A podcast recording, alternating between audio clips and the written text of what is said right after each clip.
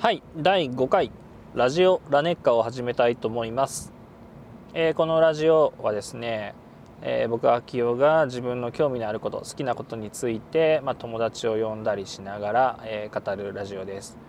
え今回はですね、え前回前々回と、え大阪に行く道中とかね大阪に行った先で友達とね話したことを配信しましたが今回はねなぜ僕が大阪に行こうかなと思ったかっていう話をちょっと一人でねしてみようと思います。まあ、まずですね、まあ、大阪のね箕面っていうところにトレイルがあって、まあ、その辺のね動画とかその活動なんかっていうのはねネット上でよく見ていた、まあ、見ていましたでそのね清君という僕の、まあ、先週ゲストで出ていた友達が大阪に行ってその箕面友の会という会の中に入ってマウンテンバイクを楽しんでいる姿をですね、まあ、彼の SNS 上でよく見かけていて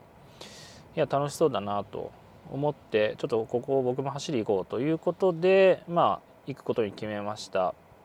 でそのね彼が楽しんでいる新名の森っていうね箕面にあるマウンテンバイク公園みたいな感じなのパーク。まあ一緒だね。でがですねこの3月いっぱいでまあ、走れなくなると。いうことでですねあのもうこれは是非とも行かなきゃと。かつまあその最後っていうことで MMC カップっていうマウンテンバイクのね大阪ローカルの草大会が開かれるということでまあこれは行くしかないでしょうということで、えー、行きました。さすがにね僕も一人で大阪まで行くのもね大変なんでまあその新潟のねマウンテンバイクのトレイルとかねパあのー、コースを作っているあの美濃友の会にも非常に興味があると思われる、えー、たけちゃんことね竹石剛さんを誘って、まあ、2人で行くことにしました。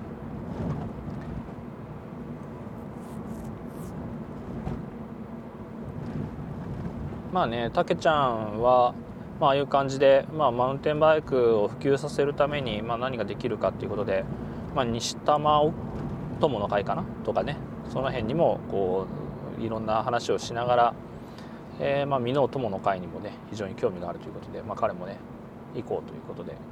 えー、乗ってきてくれたんで、えー、2人で大阪までね向かうことにしました。まあね大阪なのでおそらく僕も一人でもたけちゃん来ないけどでも行きたいなってなったら、まあ、飛行機でね行こうかなと思ってたぐらいであのー、まあ新潟市内の新潟空港からえー、箕面って実は伊丹空港から自走範囲なのでまあ箕面、まあ、伊丹空港まで飛行機輪行してえー、伊丹のね近くのホテルにでもチェックインして、まあ、荷物とかね置いたりいろいろしながらトレイル行くのっていうのもねいいかなと、まあ、そういう意味で別に新潟だけじゃなくて伊丹空港線が飛んでいるねあのー、飛行機があるあの地域からだったらおそらく箕面って臨行飛行機臨行範囲なんじゃないかなと思うんで、まあ、ただ僕もね飛行機臨行ってあの、まあ、したことまあ、あるといえばあるんですけど結構昔も10年以上前ですし国内じゃなくて海外だったんで、まあ、パッキングの仕方もねいろいろ違ったんで、まあ、その辺のちょっとノウハウはないんですけど、まあ、そういうね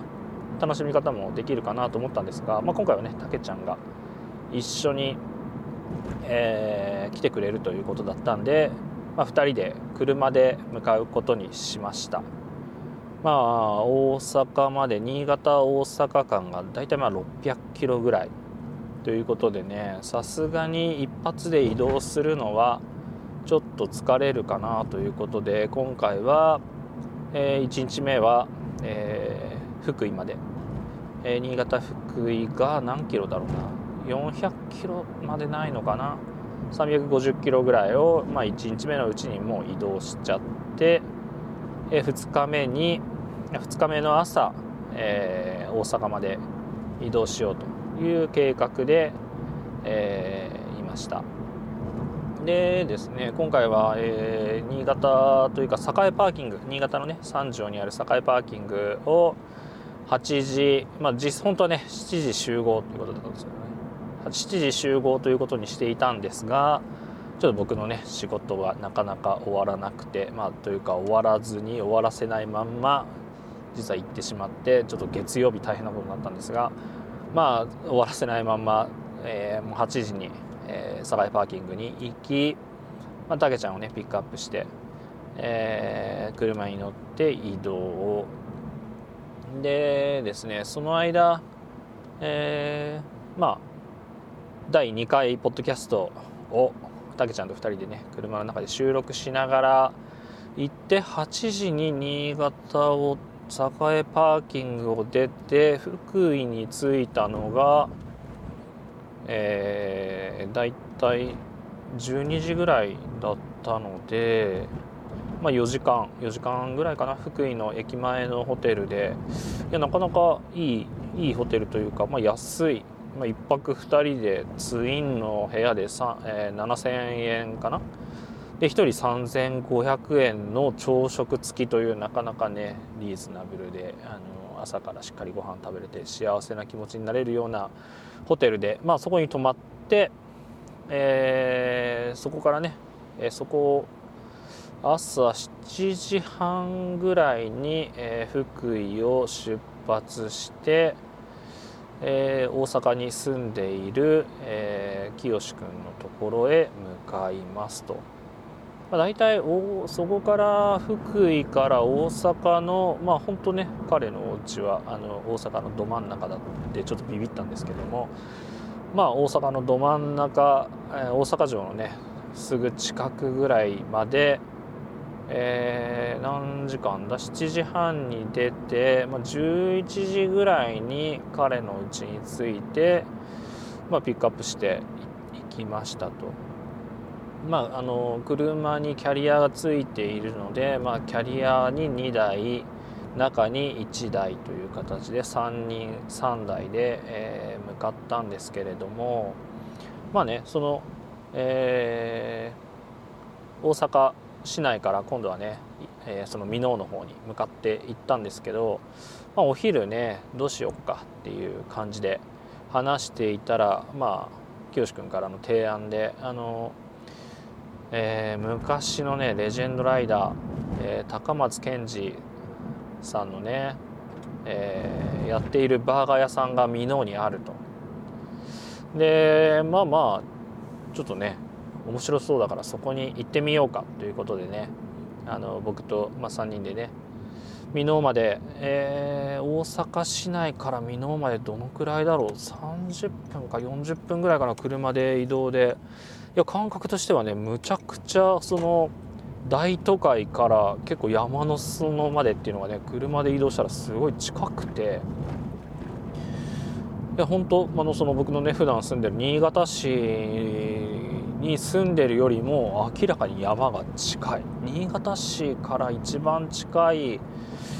山でもやっぱり30分トレイルがあると思う30分以上はかかるので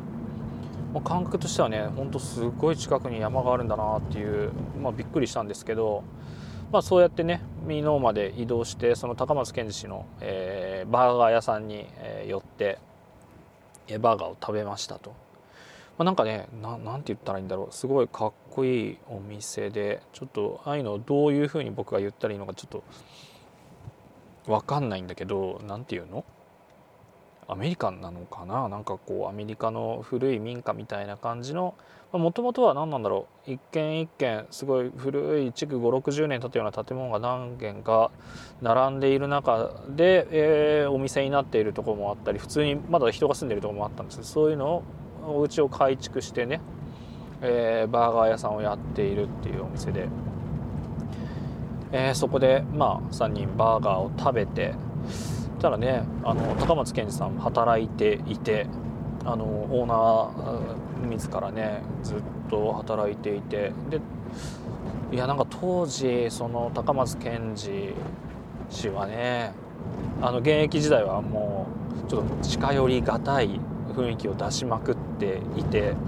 ちょっとね声かけにくかったんですけどあのー、清君がねあの声をかけていろいろ話をしたらすごい気さくでいやほんとねいや当時は声かけにくかったみたいな話をしたらいや本当あの頃一番そういう意味でこうとんがっていたんだみたいな話を教えてくれてまあまあ結構ねあの本当フレンドリーにあのいろいろ教えてくれてであのその隣のお店お店の隣のね、えー、建物もなんだ自転車屋さんなのかな？なんかそういう彼のなんか好きなものを集めたようなお店をやってあって。そのお店もねなんか案内してくれてあのー、すごい気さくな人でしたね。いやあのー、美味しいし雰囲気もいいし是非おすすめです。でねそこでバーガーを食べた後にですねあのそこからまた、えー、その新名の森っていうところまで車でどのくらいだったかな10分かそのくらいかな移動して新名の森に行き、えー、そこにね車を止めて、え、そこからトレイルへ、えー、行きました、まあ、あの新名の森のトレイルじゃなくていわゆるミノートレイルって言われるおここがあの噂のみたいな感じのねああみたいな感じのトレイルに見たことあるわここ。みたいなね。トレイルに行ったんですけどもね。上りはまあ剛君の清の清君のね足だと30分ぐらいらしいんですが、まあ、もう僕のねほぼ乗っていない、えー、状態のね体だったんでもうかなりゆっくり登ってもらって、えー、1時間ぐらいかなかけて、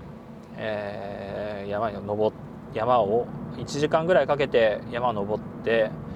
まあねちょっと山頂のお寺とかも寄りって写真とか撮ったりしながら、えー、ですねあのちょっと下ったとこからトレイルに入っていって。まあねトレイルやっぱりその地域の山土なんかは土質っていうのはやっぱり関東とか、まあ、新潟新潟関東っていうかね新潟と、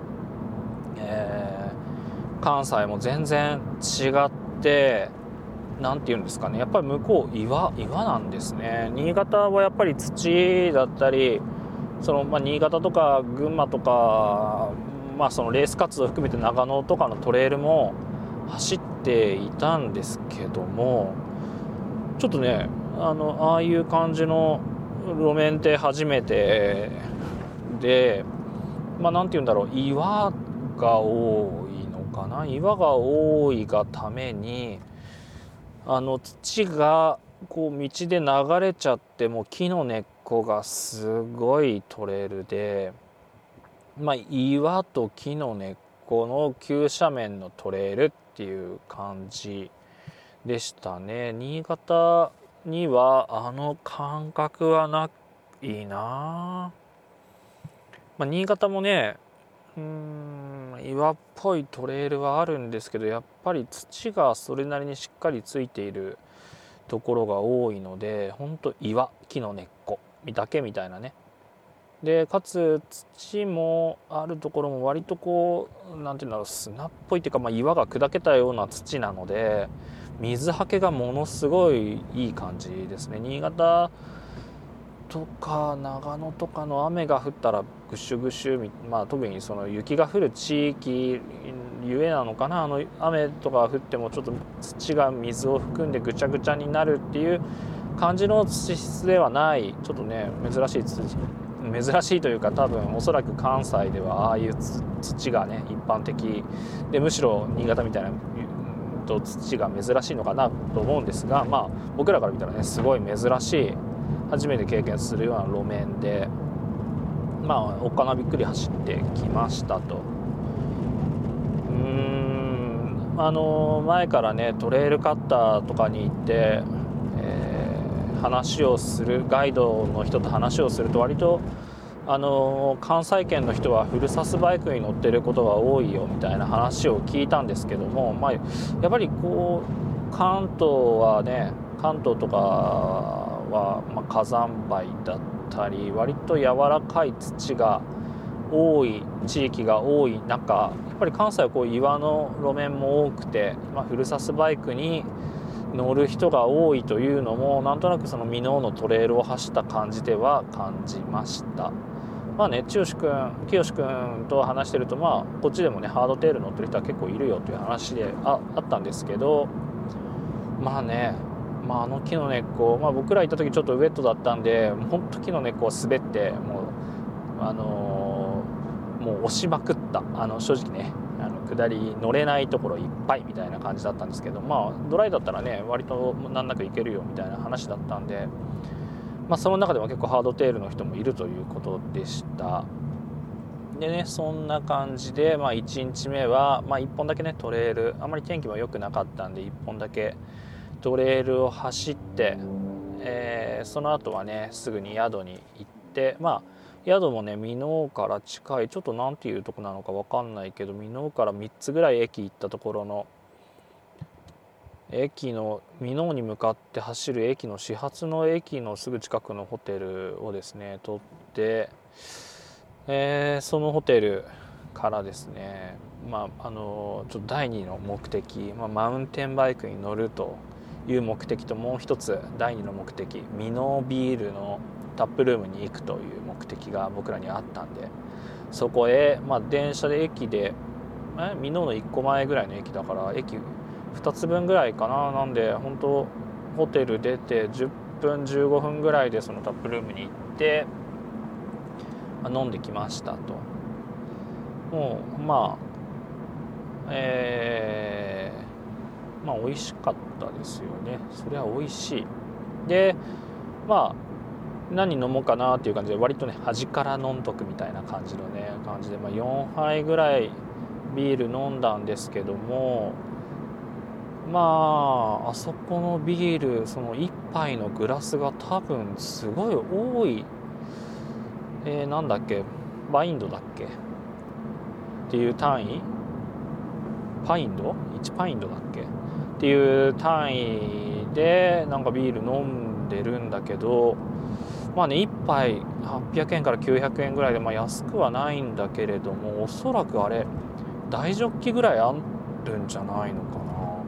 な。そこまでないが中ジョッキよりは明らかに飲んでた感じ多いなって思いながら飲んでたんで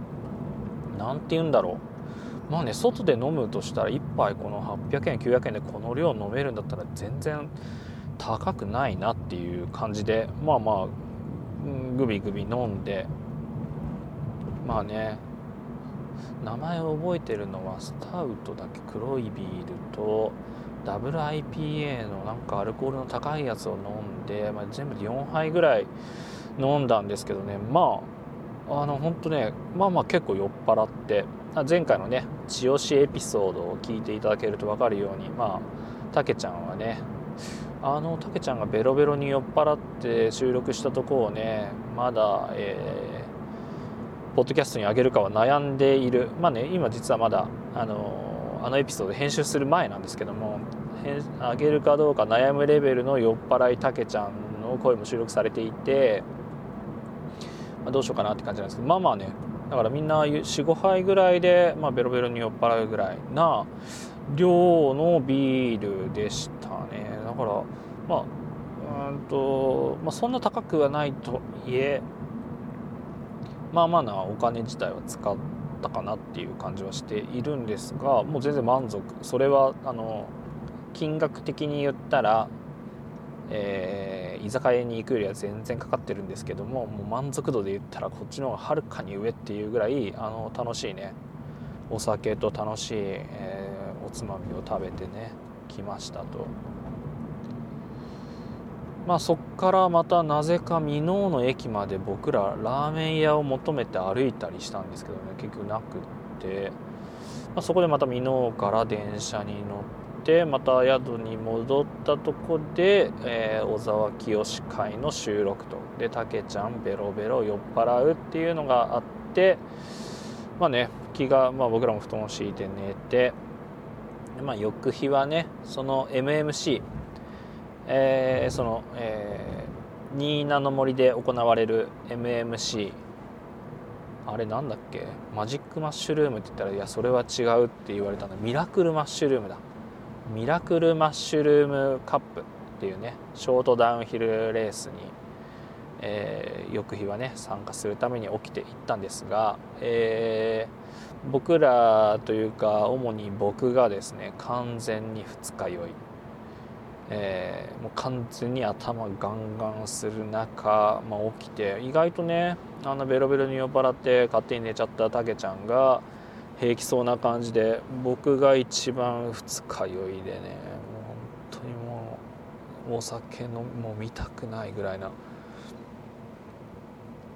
お酒なんて見たくないわっていうレベルのやばい二日酔いになってですねまあその酔いをね冷ましながら、えー、なんかよくわかんない元気になるドリンクとかねぶち込んで、まあ、なんとか自転車には乗れるような状態でえー、箕面の、えー、その新名の森に行きましたと、まあ、着いてみたらねものすごい車の量でいやほんとショートダウンヒルコースコース自体はね30秒から40秒ぐらいの短いコースですし、まあ、そんな大きい駐車場があるわけでもないんですけどねびっちり車が止まっていて。そしてねあの自転車乗り特有の自転車乗り特有なのかな？あのねとりどりの車。あの本当すげえ車から面白い車までねいろんなあるまあね J シリ昔々はねレースに出てる時もねレースの駐車場で大阪の人ってすげえ車で来るなと思ってたんだけどねまさにそこの駐車場もね面白い車いっぱいある中僕の車を止めて、えー、まあね僕そんな二日酔いだったので僕じゃなくてね清君に運転してもらって、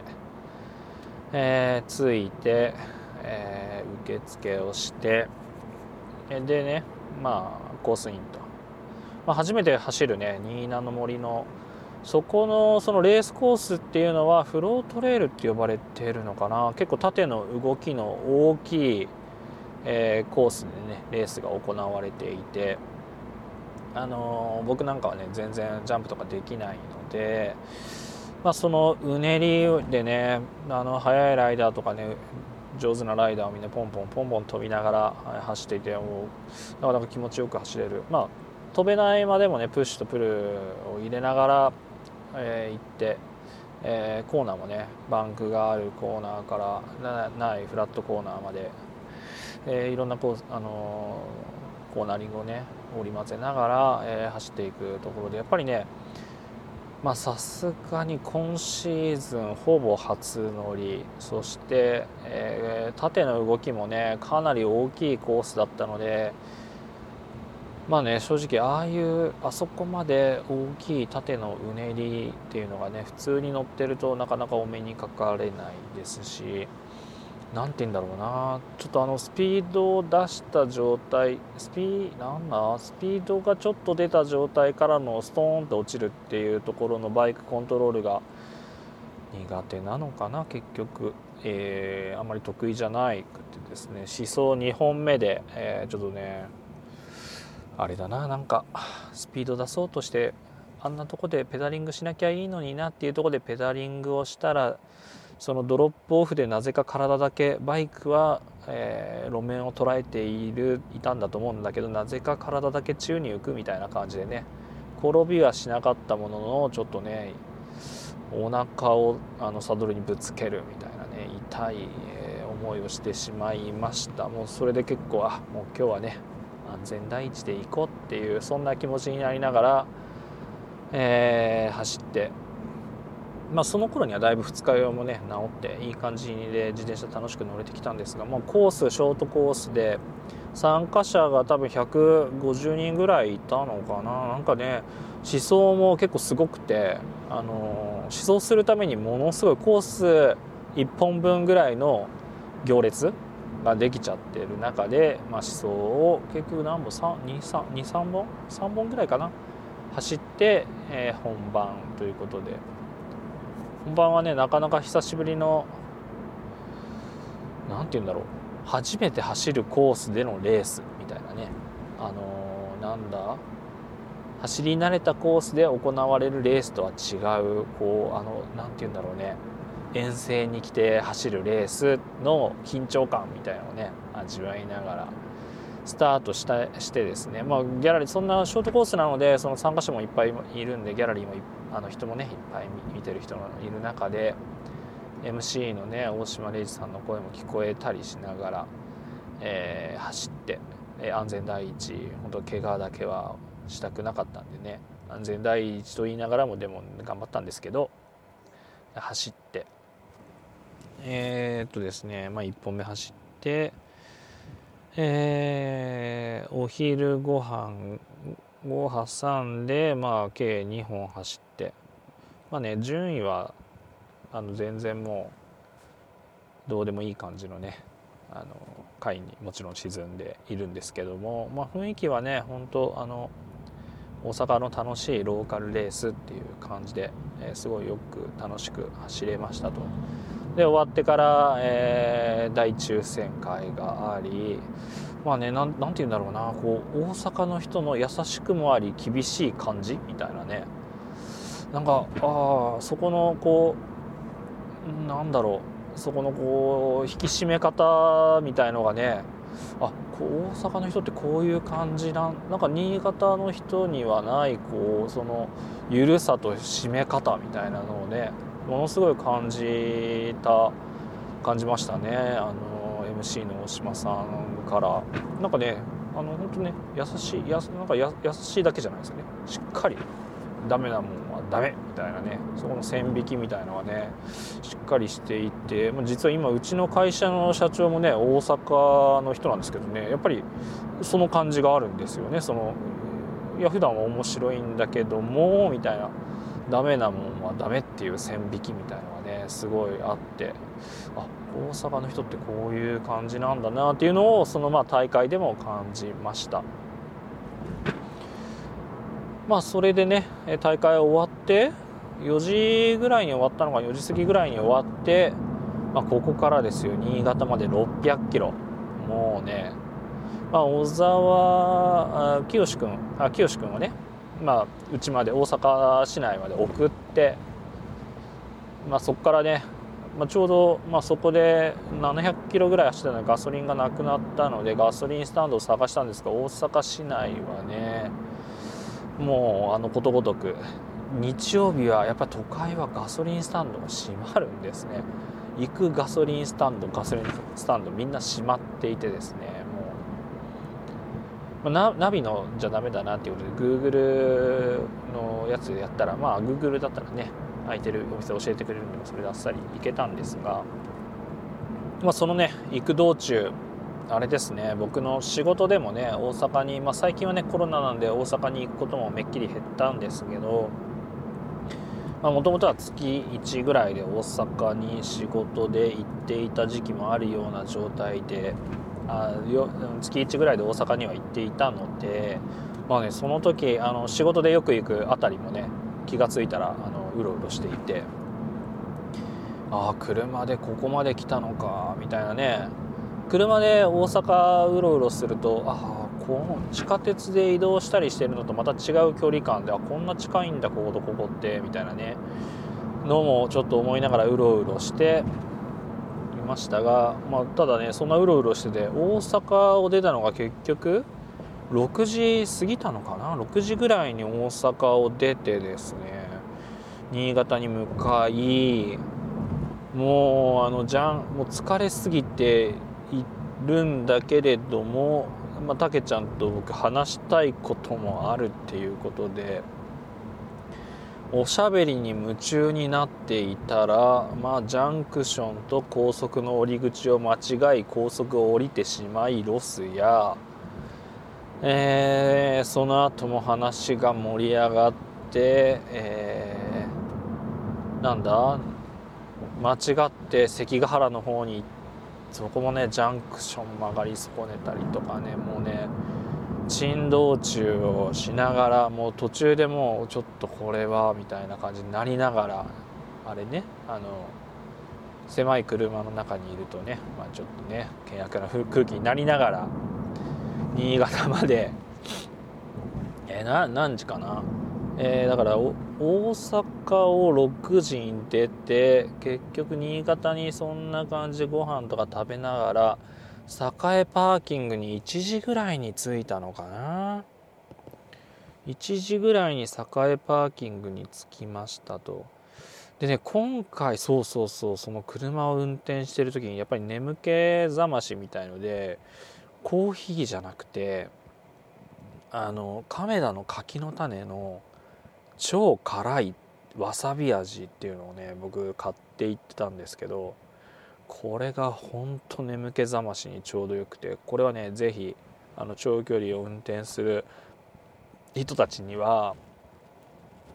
えー、これはねあの亀田の超辛い柿の種はですね長距離運転をすることがあって眠気覚ましが何かないかなって思ってる人にはね是非おすすめの一品ですね。あれは本当に目が覚める。まあそれをね食べながらまあ新潟まで帰ってきてまあ、え1時に境パーキング。っていうね。まあだから67891011127時間。7時間ぐらい、まあ、600キロ7時間ぐらいか。っていう感じでね移動しましたと。まあね大阪に行ってみて思ったのはやっぱり新しい環境にねあの新しい環境じゃないわ。今まで経験がしたことないね。路面のトレイルを走ってみたりね。そういう楽しいイベントに参加してまあもちろんその楽しいイベントのコースの路面もね新潟とは全然違うそのななんだろうね。やっぱり硬い硬いし硬くてザラザラした感じのね路面で何て言うんだろうね。土土っぽくないね。感じの路面だってね。そういう新しい路面も走れてうんなんか思うと結構グリップ感はしっかりある路面だったのかなと思うんだけどもまあ楽しく走れたし、まあ、新しい、えー、道を走れて楽しかったしイベントも楽しかったし、えー、ミノービールはうまかったしまあねほんと楽しい時間を過ごしてきました、まあ、マウンテンバイクはやっぱりどこで乗っても最高だなっていうね思いました。まあそのね一緒にいたたけちゃんなんかはその美濃友の会の人たちとねいろいろ話をしてまあそういう活動に関してね顔を広げたっていうのもありますしまあ行ってよかったなという旅でした。はい。まあこんな感じでね話を締めたいかな締めたいと思いますがまあねこんな話誰が聞くんだよっていう感じのただ僕の言ってきた感想しかも浅い感想だけなんですけどね。まあまあそんな感じでした。えー、っとですねご意見ご感想はですね、えー、ラジオラネッカの Twitter アカウントがあるのでそちらまで、えー、くださいと。まあラジオラジオラネッカは Twitter アカウントはあのー、このポッドキャストの名前と同じでラジオアンダーバーラネッカで検索してもらえると出てくると思うんで、えー、そちらまであのーご意見ご感想ください、えー、フォローもしてください。はいよろしくお願いします。はいじゃあそれではまた次の機会に。